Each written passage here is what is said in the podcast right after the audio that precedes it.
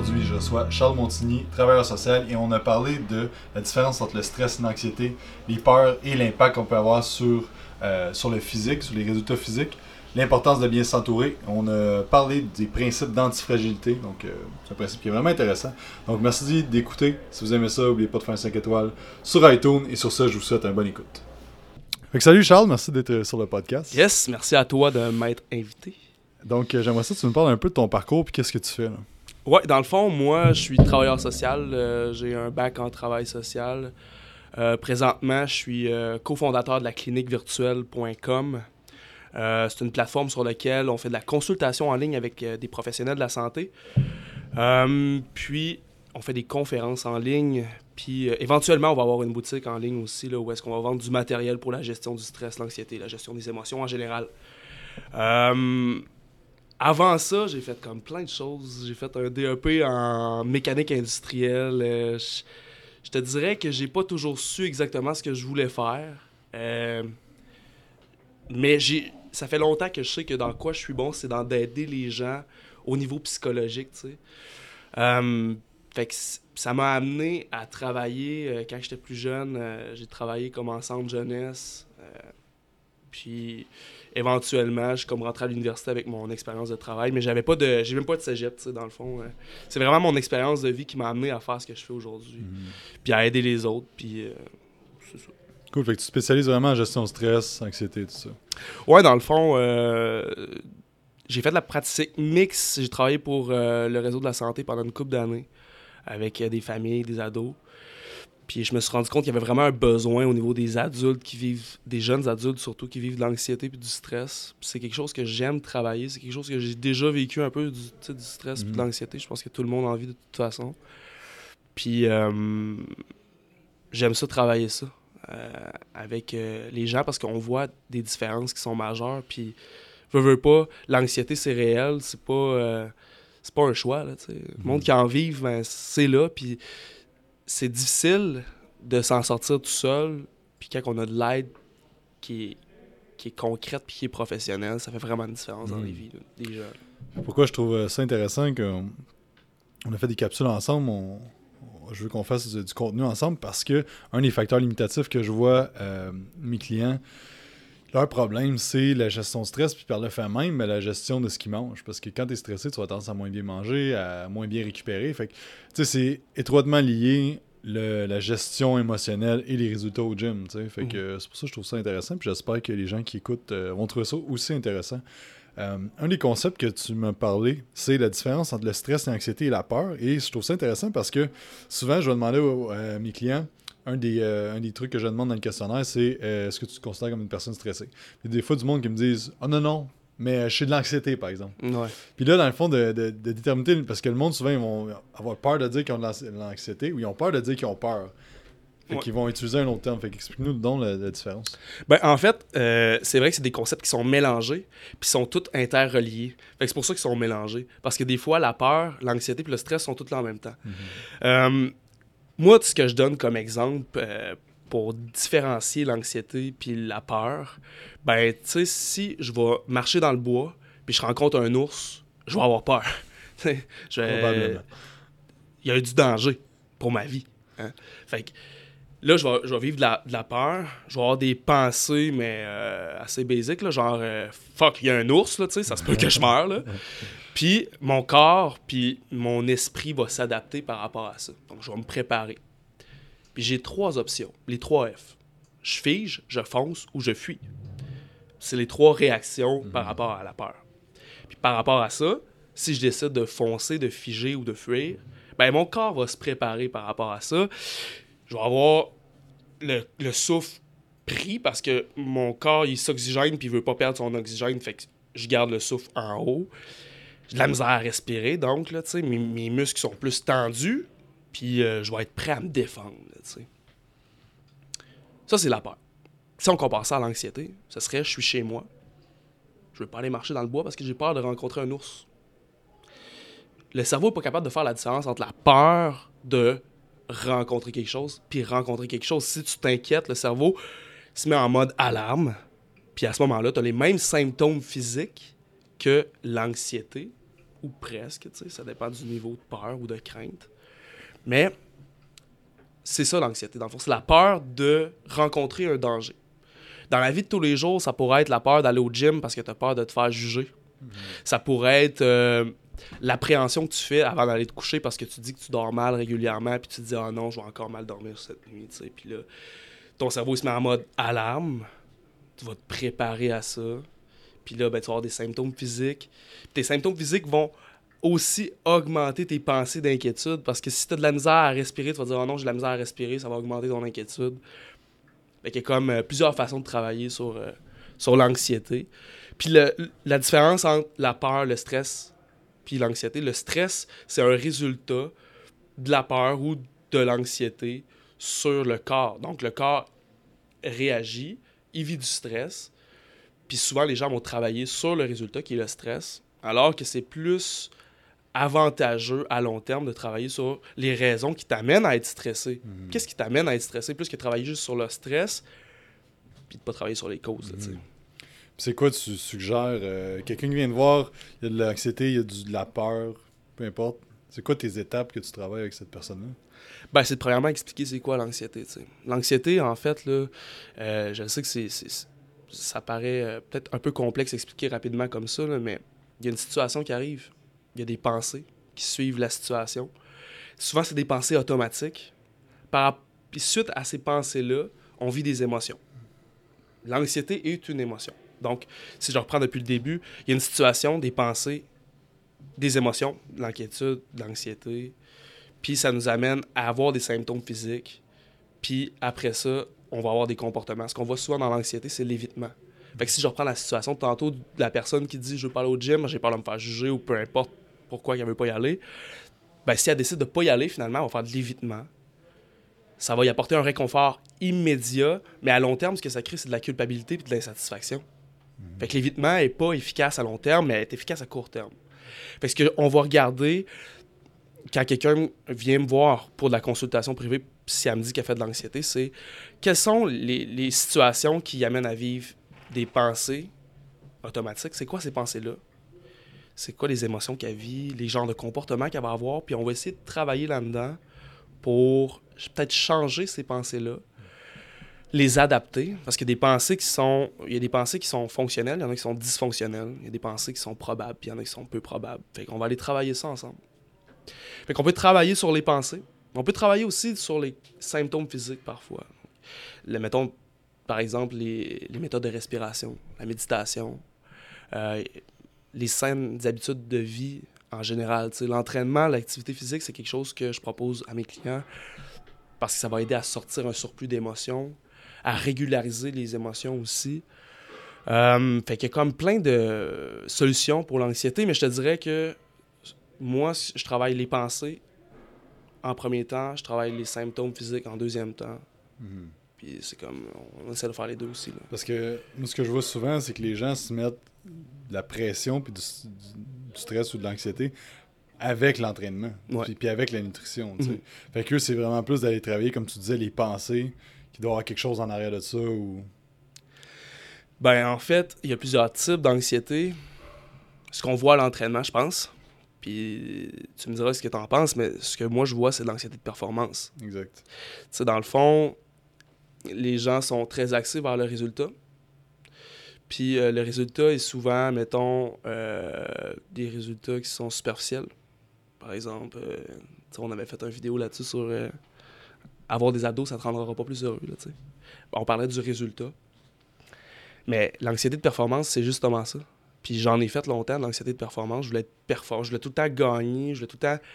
Puis je me suis rendu compte que ça, servait à rien. Puis même que ça amenait à, avoir des blessures à l'entraînement parce que je voulais tout le temps me surpasser, puis ça avait pas de sens, puis j'étais axé sur le résultat. Fait que, tu sais, l'entraînement, tu le fais pourquoi? Pour, te sentir bien, tu sais.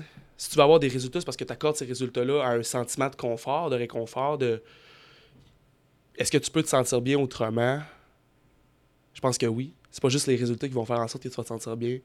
Puis, euh, tu sais, on avait discuté de ça la dernière fois, mais j'avais entendu quelque chose à un moment donné au, niveau de l'entraînement, c'était ça disait tu vas commencer à avoir des résultats à partir du moment où tu le feras plus pour les résultats. quand tu vas le faire pour parce que t'aimes ça, parce que t'aimes le processus. Fait que je pense que c'est important de, de se ramener à l'objectif pourquoi on le fait. C'est de se sentir bien. Puis, euh, mais tu sais, l'anxiété de performance, ça peut provenir de plein de choses. Ça peut Mhm. provenir de, des parents qui ont mis de la pression sur, euh, sur les gens quand ils étaient jeunes. Tu sais, ça fait. Mm. tu sais, je pense pas que euh, on peut guérir quelqu'un en discutant comme ça pendant un Non, podcast, mais c'est quand même ça là, que je Parce pense. que c'est ça, il y a beaucoup de croyances qu'on se fait inculquer quand on est jeune, puis on reste avec certaines croyances. Ouais. Fait que, tu sais, dans le fond, c'est que si une de tes croyances que tu grab, c'est que euh, pour te faire aimer de tes parents, faut que tu performes. Mhm. Mais là, dans ta vie, pour te faire aimer de tout le monde, faut que tu performes. Fait Exact. ça peut aller jusqu'à ce point-là. Puis euh, je pense pas qu'il y a aucun parent qui fait ça pour être méchant. Non. Mais euh, ça peut venir d'une insécurité de cet humain-là aussi après ça. Là, tu sais, fait que, Ben ouais. Faut pas Ben oublier que nos parents, c'est des humains avant tout. là. C'est ça. Souvent, on est comme euh, Chris, euh, t'a- t'aurais pas dû faire ça, mais Chris, ça reste que. C'est ça. On est, C'est tous ça. humains et imparfaits. là. Ben ouais, ben ouais, ben ouais. Puis de toute façon, des parents qui sont parfaits, ça crée des enfants qui sont plus fragiles. Il n'y a pas de façon d'être parent parfait. Fait que- Ouais, mais tu sais, c'est de comprendre les sources de, pour- de où ça provient, l'anxiété, notre, notre anxiété de performance ou un autre genre d'anxiété. Puis c'est le premier pas, je pense, à faire. là. Mhm. Un autre sujet que je voulais qu'on aborde, c'est euh, qu'on a parlé, c'est pourquoi tu fais ce que tu fais présentement? Ouais, moi, dans le fond, euh, je- pourquoi je le fais?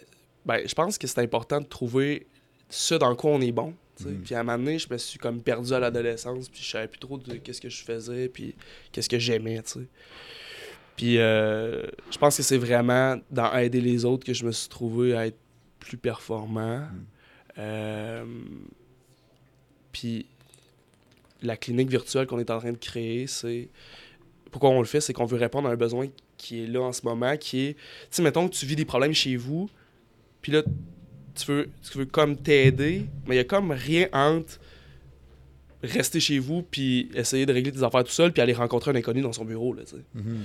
Fait que nous, ce qu'on veut faire, c'est d'offrir des informations, d'offrir des conférences, des, formations, des, toutes sortes de d'outils pour aider les gens, puis qu'ils n'aient pas nécessairement besoin de se rendre jusqu'à aller rencontrer un, un psychologue ou un professionnel à l'hôpital, ou qu'il y ait un système d'information avant ça. Mhm. On veut répondre à, à ce besoin-là. C'est un peu pour ça, moi, que je le fais, là. Mhm. Puis c'est ça qui m'intéresse. Je pense que c'est une excellente, c'est une excellente niche parce que justement, beaucoup de monde, tu sais. puis Des fois, j'aborde un peu le sujet avec des clients, tu sais, euh, de la psychologie, tu sais, que tu Mhm. devrais peut-être aller consulter un professionnel.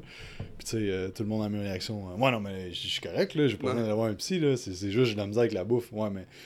Un psy, ça veut pas dire tu vas pas voir un psy parce que t'es fou nécessairement, euh, Ben fait que, euh, fait que c'est ça, fait que ça peut être un bon tremplin justement euh, pour les aider, puis tu peux être chez vous puis faire ça aussi. Là. Ouais, puis en fait, euh, tu sais, tu viens de dire de quoi de, de, de, de fort, je pense. là, C'est c'est pas parce que tu vas voir un psy que t'es fou. En fait, ceux qui ont des vrais problèmes, de- des gros problèmes de santé mentale, ne sont pas capables de se reconnaître dans leurs Mhm. problèmes de santé mentale. Fait que si toi, tu, tu te poses la question si tu devrais aller voir un psy, si, euh, si tu peux t'aider, puis tu te remets en question, ben dis-toi en partant que tu es sur la bonne voie. Parce que c'est ceux qui ont des gros problèmes de santé mentale, ils se rendront pas là. Fait que c'est un bon signe d'aller chercher de l'aide. Mhm. Parce que les gens qui ont des plus gros problèmes, ils le feront jamais. Là, ils se rendent pas compte qu'ils ont un problème de santé mentale. Fait que euh, c'est un signe de force, un signe de courage de consulter quelqu'un puis d'aller plus loin. On parlait l'autre jour aussi de l'importance de bien s'entourer, tu sais, de, de- d'avoir autour de toi du monde qui vont t'aider à te propulser puis qui va être motivant. Fait que, tu veux-tu nous parler de ça? Justement? On entend souvent, ah, t'es le, le- le- ce qui est le monde qui t'entoure. Les cinq personnes qui t'entourent, ça va devenir qu'est-ce que tu deviens. Qu'est-ce que t'en penses de ça? Puis... Ben, tu sais, moi, en fait, euh, je suis reconnaissant de toutes les personnes que j'ai rencontrées dans ma vie. Tu sais, euh, je pense qu'ils m'ont tout amené ailleurs. Euh, mais définitivement que dans les dernières années, j'ai rencontré des personnes qui m'ont challengé. Des personnes qui m'ont aidé à aller plus loin. Juste par l'exemple qui était, puis qu'est-ce qu'ils faisaient concrètement dans la vie. Puis je pense que souvent, on néglige l'importance de bien s'entourer, tu sais. Puis il y a une métaphore que j'utilise souvent, puis tu sais, les gens qui vont m'avoir déjà écouté vont probablement déjà avoir entendu ça, là, mais... Euh, tu sais, dans le fond, qu'il y a une fleur qui a de la misère à pousser, on change pas la fleur. On modifie son environnement. On lui donne de l'engrais, on enlève les mauvaises herbes, tu sais. Mais c'est incroyable comment il y en a qui s'entourent de, de gens toxiques qui vont profiter d'eux. Puis ils voient pas le voient pas l'impact que ça a sur leur vie. Mais le contraire, de s'entourer avec des gens qui vont te propulser, c'est fou ce que ça fait. sais. Moi, je l'ai fait dans les dernières années, puis c'est pas tout le temps facile aussi de sortir de son cercle, puis de son pattern, puis de sa zone de confort, puis décider d'aller rencontrer une nouvelle personne. Ça demande, euh, ça demande du courage, euh, ça demande une certaine confiance en soi, de dire que, ben, probablement que moi, j'ai quelque chose à apporter à l'autre personne aussi, mais ça fait une différence incroyable. Puis euh, je pense que c'est important de le faire. Puis aussi, un affaire qu'il faut pas oublier, c'est que souvent tu dis ça, puis là le monde sont comme Ah, tout le monde autour de moi sont méchants, c'est des caves, tout ça. Mais tu sais, chaque personne, dans le moment, fait la, prend la décision de faire quelque chose qui est le mieux pour elle à ce, ce moment-là. Fait que y a personne qui est vraiment méchant ou qui veut vraiment faire du mal. C'est juste du monde que pour l'instant, ils pensent que c'est la meilleure chose pour leur survie. Fait qu'il faut jamais oublier ça que il n'y a pas un humain qui est malsain ou qui est mauvais. C'est juste une. Selon moi. Puis, tu sais, c'est facile de dire que ta blonde ou ton chum est chiant. Peut-être que toi aussi, tu l'es peut-être un peu. Hein? ça, ça, se peut que ton boss soit un peu euh, un. Euh, j'aimerais ça dire ça plus poliment que, ce que je pense, là, mais tu sais, qu'il soit pas correct avec toi, là. Ça se peut que toi, tu sois un employé euh, pas très déterminé aussi. J'aime ton choix de mots. tu sais, ça se peut, là, tu sais. Fait souvent, c'est comme une roue qui tourne. Mhm. Tu sais, puis ça, je l'ai remarqué avec du monde de mon entourage, du monde de ma famille, que j'avais comme, tu sais, j'agis pas avec... Je me suis rendu compte, par exemple, que j'agissais pas avec mon frère comme j'agissais avec mes amis. Puis que la relation avec mon frère était difficile à un certain moment parce qu'on on avait la misère à se respecter. Quand on se parlait, on en venait souvent à des genres de conflits. Puis je me suis dit, c'est vrai que j'aime pas sa façon de réagir, mais moi, comment je réagis à lui, je réagirais pas comme ça si, c'était mon ami aussi. Fait qu'il mm. a fallu que je me remette en question aussi. Mm. C'est facile de remettre les autres en question, mais de se remettre en question, c'est important aussi. Fait que ça se peut que ça soit peut-être des affaires à travailler aussi. Puis ce qui est certain, c'est que la seule personne que tu contrôles, c'est toi. Exact. Fait que c'est là que tu vas voir des résultats. Si tu travailles sur toi, c'est clair que tu vas voir dans tes relations que ça va s'améliorer. Puis si, effectivement, ton boss, ben, il est pas correct avec toi puis qu'il te tape tout le temps ses doigts pour rien, ben là, à ce moment-là, tu as le choix de faire comme, ben moi, je reste ici ou je, m'en vais? Mm-hmm. Tu sais, si t'as vraiment rien à te remettre en question, mais pourquoi tu restes là, tu sais? Mm-hmm. Je veux dire, euh, t'as juste à t'en aller, là. Parce que, tu sais, on s'entend que la plupart des boss, c'est du monde qui a une vision à long terme, qui veulent le bien-être de l'entreprise et dont la personne qui est là. Tu sais, dans le fond, ça coûte cher changer d'employé, ça coûte cher former du monde, puis c'est de l'énergie. Fait que mm-hmm. l'employeur, là, il, il veut pas perdre son monde mais il faut quand même qu'ils fassent vivre la business parce que le monde, souvent, il voit pas ça en entreprise, mais les coûts sont astronomiques pour rouler une entreprise. Mhm. Puis plus ça grossit, pire que c'est. dans le fond, le, faut, tu, parles ton, tu penses que ton boss est en mode survie 24 heures sur 24, 7 jours sur 7 pour sa compagnie, pour sa mhm. vision, vision, ultime pour ça.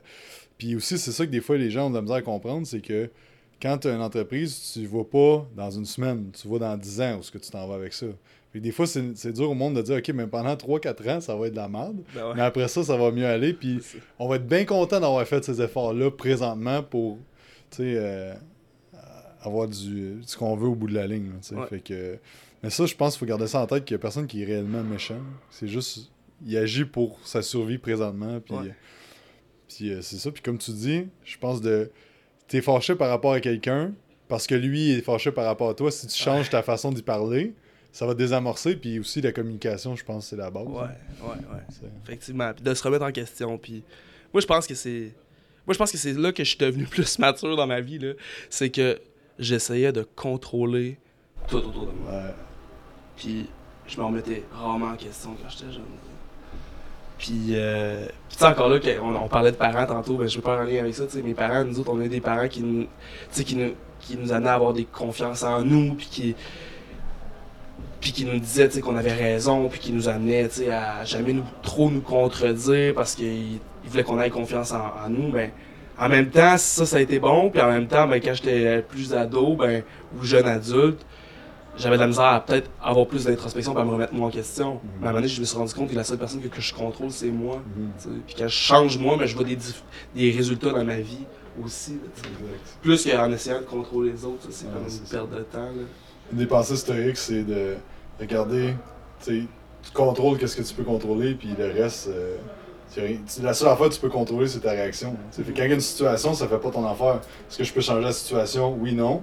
Sinon, est-ce que je peux changer mon attitude? Oui, non. C'est Mais ça. c'est oui. Tu Ouais. peux toujours changer ton attitude. Fait que, puis après ça, ben, t'as moins de stress, t'as moins d'anxiété, t'as moins de peur. Toute ta vie va être plus belle parce que t'as pris. Puis aussi, c'est, c'est fort de dire j'ai, euh, j'ai le contrôle de ce que je pense. Ouais. Ben, c'est, en fait, on a le contrôle de ce qu'on pense. Mais il y en a qui sont drivés par leurs pensées. Ouais.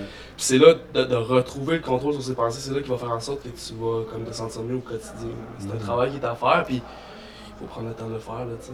Exact. Puis c'est un travail à long terme aussi. Ah ouais. C'est, pas, euh, c'est pas parce que tu fais une séance euh, avec Charles que.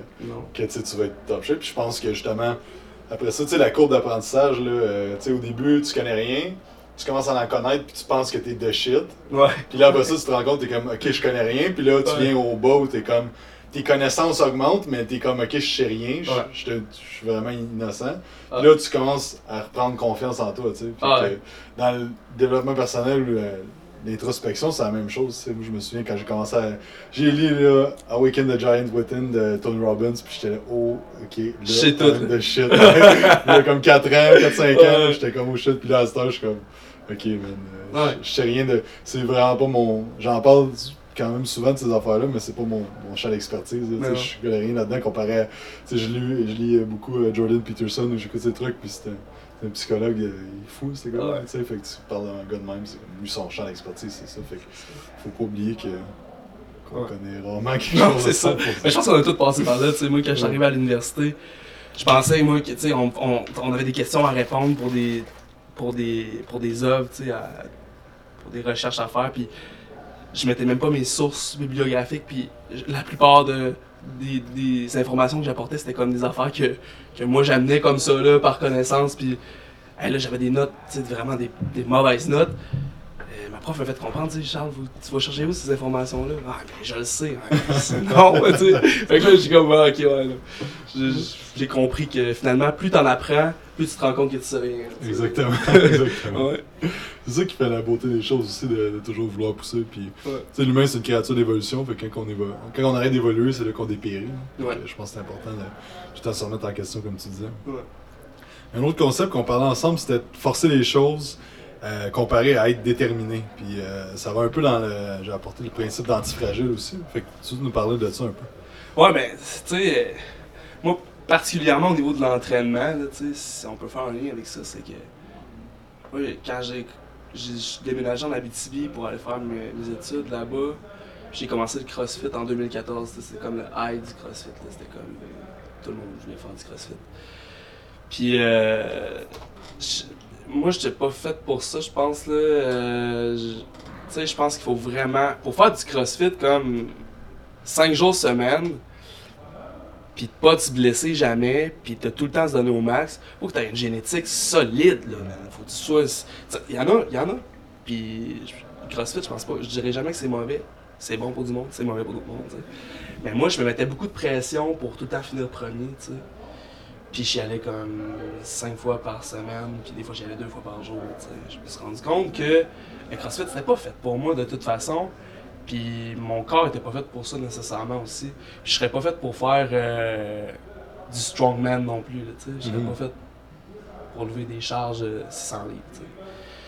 Je pense qu'il faut justement arrêter de se battre contre ce qu'on est vraiment, puis notre, contre notre génétique, puis d'être déterminé, c'est important, par exemple. là. De, quand tu choisis quelque chose dans lequel tu veux pousser, puis dans lequel tu veux être bon, puis qui t'apporte des choses positives, c'est important de garder son focus, puis de garder son objectif, puis d'y aller même quand ça te tente pas. Mais force pas les choses, tu sais. Je pense que c'est ça la différence. C'est la même chose avec les relations, par exemple, les relations amoureuses, tu. Il y en a qui veulent forcer les choses, de, rester avec une personne alors que ça fonctionne pas. Ils se séparent, ils reprennent 25 fois. Puis au final, ben, ils se séparent une dernière fois, puis ils se disent, tu sais, euh, c'est jusqu'à où j'aurais dû aller là-dedans, tu sais. T'as probablement appris des affaires là-dedans, puis t'as pas de regrets à avoir, mais tu sais, de forcer les choses. c'est- Parce que moi, je pense qu'il y a une différence entre forcer les choses puis Mhm. être déterminé. Fait que c'est- je pense que ce qu'il faut faire avec ça, c'est de trouver dans quoi que t'es bon et que t'aimes. Ouais. Puis après ça, d'être déterminé dans cette chose-là. tu C'est sais. ça. Parce que, on prend l'exemple du bodybuilding, ou du fitness, ou du bikini. Ça prend une génétique à la base pour être performant dans ce sport-là. Euh, Excuse-moi, mais tu sais, euh, tu seras jamais IFBB Pro en bodybuilding. Puis Non. moi non plus, Non, parce que euh, génétiquement, euh, si tu pèses pas 230 livres RIP à 20 ans, même à 18 ans, Mhm. oublie ça de rendre pro. Si t'as pas, tu une fille, si t'as pas les hanches, les hanches, le ratio de hanches avec ton ventre, avec les, les épaules, le bon ratio, tu oublie ça, tu peux pas changer ton frame de tes os comme ils sont faits. Si t'as un métabolisme qui est lent, que tu prends du gras quand même facilement, oublie ça, faire de, la compétition de fitness ou de whatever, parce que ça va te prendre tellement d'efforts comparé aux autres que tu, tu peux pas sustain ça sur un long terme, là, tu que, euh, puis c'est aussi, ce qu'on parlait tantôt, c'était euh, que ça revient au principe aussi d'antifragilité. Donc, c'est un livre que, dans le fond, il explique que tu as trois types de personnes. Tu as les fragiles, tu as les robustes, puis tu as les antifragiles. Les fragiles, c'est ceux qui cassent avec le stress, donc ils sont juste pas capables de tolérer le stress. Les robustes, c'est ceux, euh, comme tu dis, c'est ceux qui forcent les choses. C'est ceux qui ont la tête à côté dans le mur et vont continuer à pousser. Mm. C'est ceux qui prennent le stress, que c'est c'est demandant pour eux autres, mais ils sont capables de le toffer. Les antifragiles, c'est comme une c'est comme l'eau dans une rivière. Ça va juste se fondre, ça va utiliser le stress à son euh, pour être propulsant de, de son côté. Il arrive quelque chose, il va le voir d'une façon que ça va être bénéfice, bénéfique. Ça sera pas, mettons, ok, ben, par exemple, ma blonde me laisse, euh, le fragile, il va casser, le Mm. robuste, je m'en calisse, mais le- l'antifragile, il va dire qu'est-ce que je peux, qu'est-ce que je peux apprendre de ça, qu'est-ce que je peux, euh, quelle introspection je peux faire, puis il va se développer grâce à ce stress-là.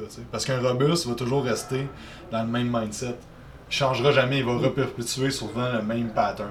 Puis le, le, le fragile aussi. Ça va tout le temps être les mêmes patterns, il va tout le temps se passer la même chose, jusqu'à temps qu'ils deviennent de plus en plus antifragiles, et là qu'ils évoluent plus à ce niveau-là.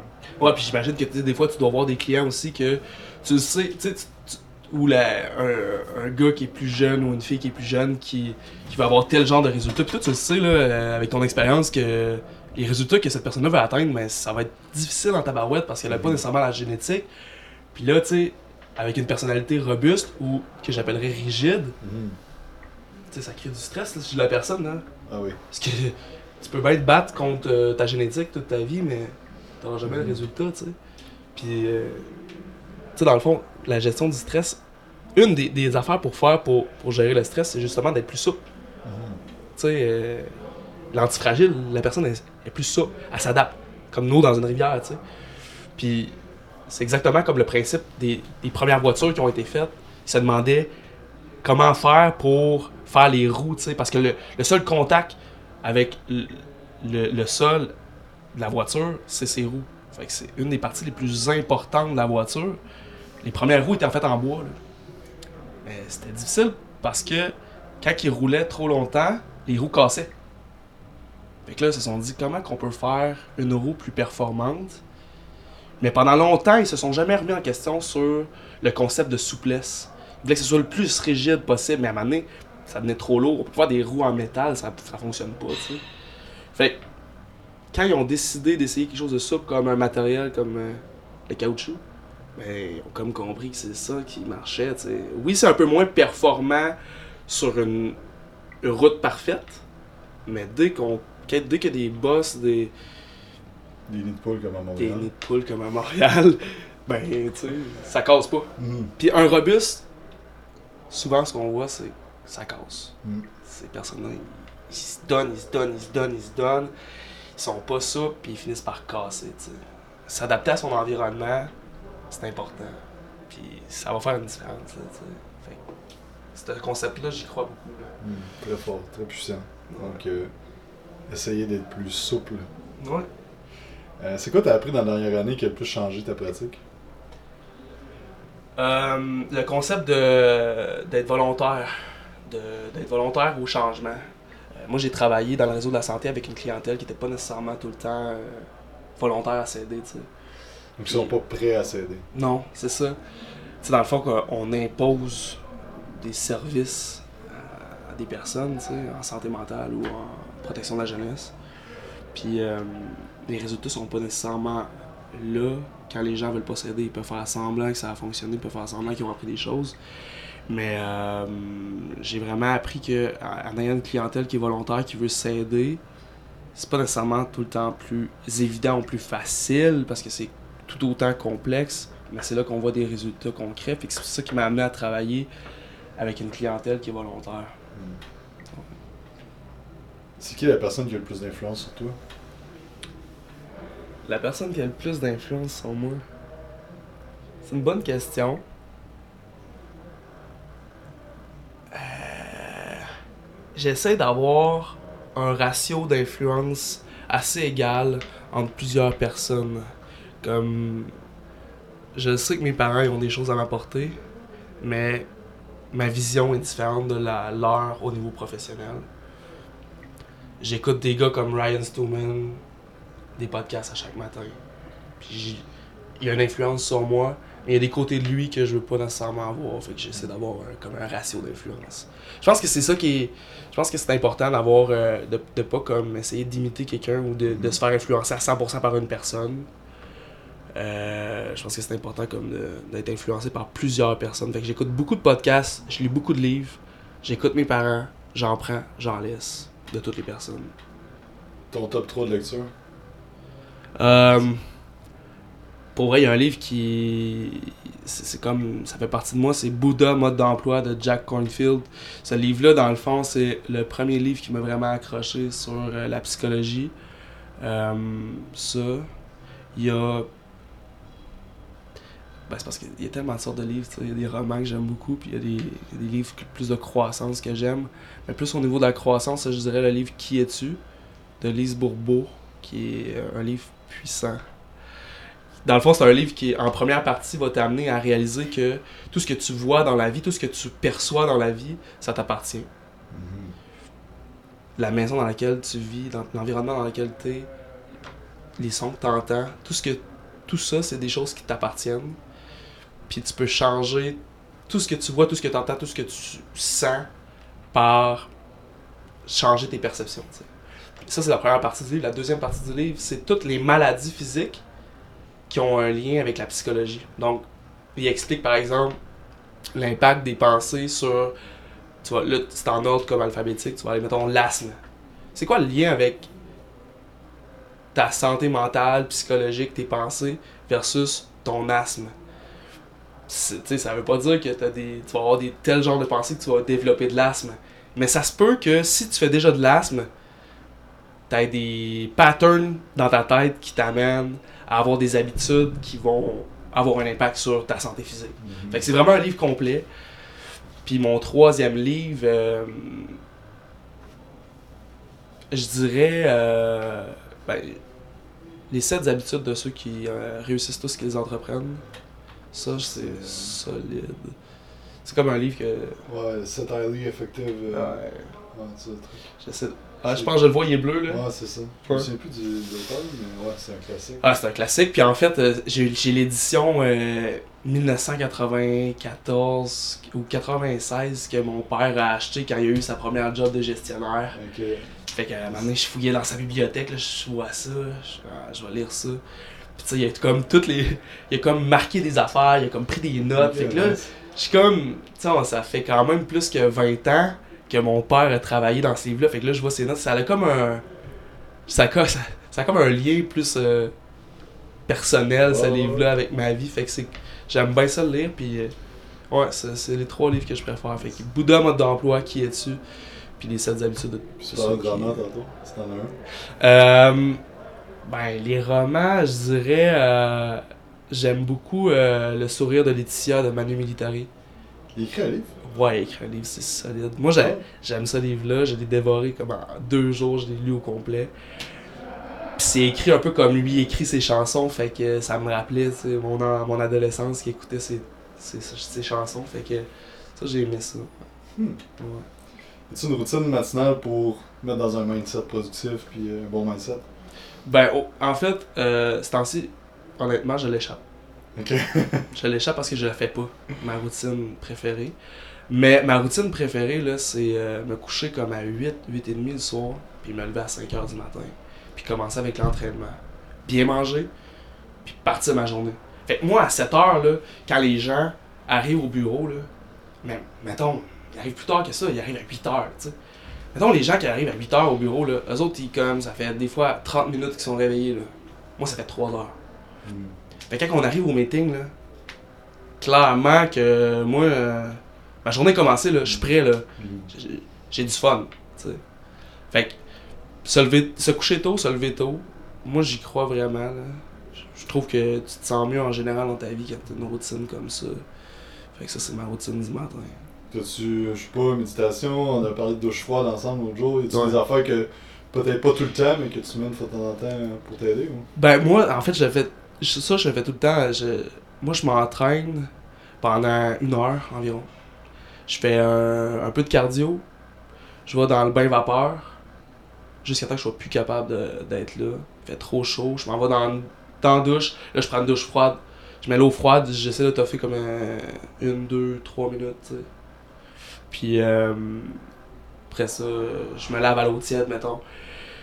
L'impact de l'eau froide euh, sont vraiment importants là, sur euh, mon, mon bonheur, on dirait. là. Je sors de, du gym, puis euh, même s'il fait froid un peu dehors ou si je suis confronté à un défi quelconque, euh, c'était pas aussi pire que ma douche froide. là. Ma douche froide, il a rien de pire que ça.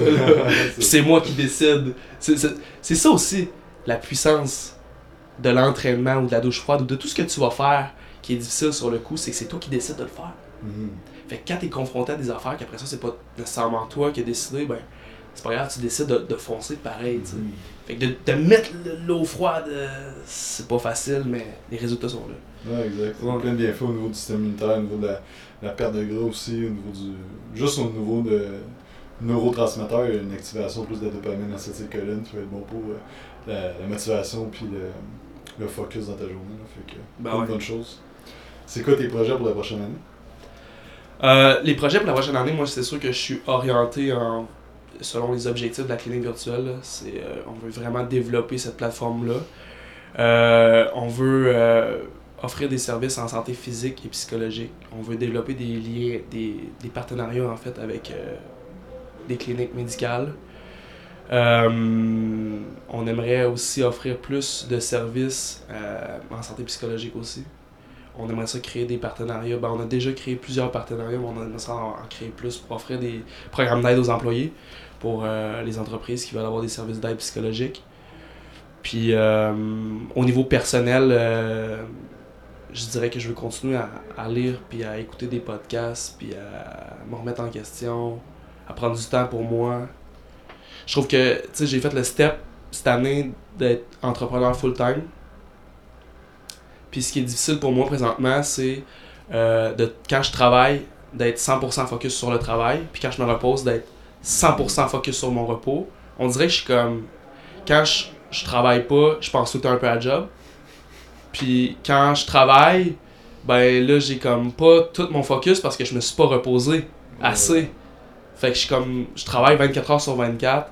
Fait que ça, c'est quelque chose que j'ai à travailler. Mhm. Fait que dans la prochaine année, je vais travailler là-dessus, de, de comme vraiment faire le côté on and off que tu vas avoir dans une job plus régulière, que tu travailles mettons de 8 à 5. 8 t'es à on, 5 tu te mets off. Quand t'es entrepreneur, c'est difficile de faire ce move-là. Très difficile. Mais je pense que c'est le challenge de. pour, ça fait 5 ans, 6 ans que j'étais à mon compte, puis euh, c'est toujours un challenge euh, ça, puis je pense que ceux qui nous écoutent, ceux qui sont à leur compte, ça fait 10 ans, 15 ans, 30 ans. Tu mon père, euh, ça fait 30 ans, 33 ans qu'il a une business, puis c'est encore un challenge pour lui. Fait que, mais je pense que de, de se développer comme humain, ça aide beaucoup, là, ça. Moi, personnellement, ça m'a vraiment aidé. Fait que, cool. Et dans le fond, euh, la clinique virtuelle, euh, c'est où qu'on suit ça? euh? Ben, en fait, on, a- on, est en train de développer sur les différents médias sociaux. on avoir des pages sur Instagram, c'est la clinique virtuelle. On a une page sur Facebook, la clinique virtuelle aussi. Puis c'est au www.clinique-virtuelle.com. C'est un site qu'on est, on on est en constante évolution, mais il est disponible pour l'instant. On veut que ce soit simple d'utilisation, fait que j'encourage vraiment tous les gens à aller voir ça. Euh, je pense que ça pourrait aider, euh, ça, ça peut aider tout le monde. C'est où qu'on peut te suivre euh, personnellement? Sur Instagram, c'est Charles Monsigny TS. Puis euh, sur Facebook, j'ai comme une compte. c'est comme mon compte personnel, mais je l'utilise comme compte professionnel. Fait que sur mon nom, Charles Monsigny, euh, je fais une publication. Puis je fais beaucoup de contenu gratuit sur les médias sociaux. Pour moi, c'est important. Ils sont vraiment intéressants pour ça. Ouais, mais merci. Pour moi, c'est important de faire une différence là-dessus. Puis dans les dernières années, à un moment donné, je me suis comme déconnecté des médias sociaux parce que je trouvais que c'était trop superficiel. Puis j'ai décidé d'être. C'est un prof à un moment donné qui m'avait dit ça. Toi, soit tu es un agent de contrôle, soit tu es un agent de changement dans la vie. Mm-hmm. Fait que si tu es sur les médias sociaux, par exemple, puis tu pas ce que tu vois, si tu fais rien, tu es un agent de contrôle. Tu, dans le fond, tu fais rien pour que ça change. Puis tu peux faire différemment, mais tu deviens un agent de changement. Mm-hmm. Moi, j'ai décidé d'être un agent de changement sur les médias sociaux, de donner du contenu gratuit. Je suis le premier travailleur social à faire ça euh, au Canada.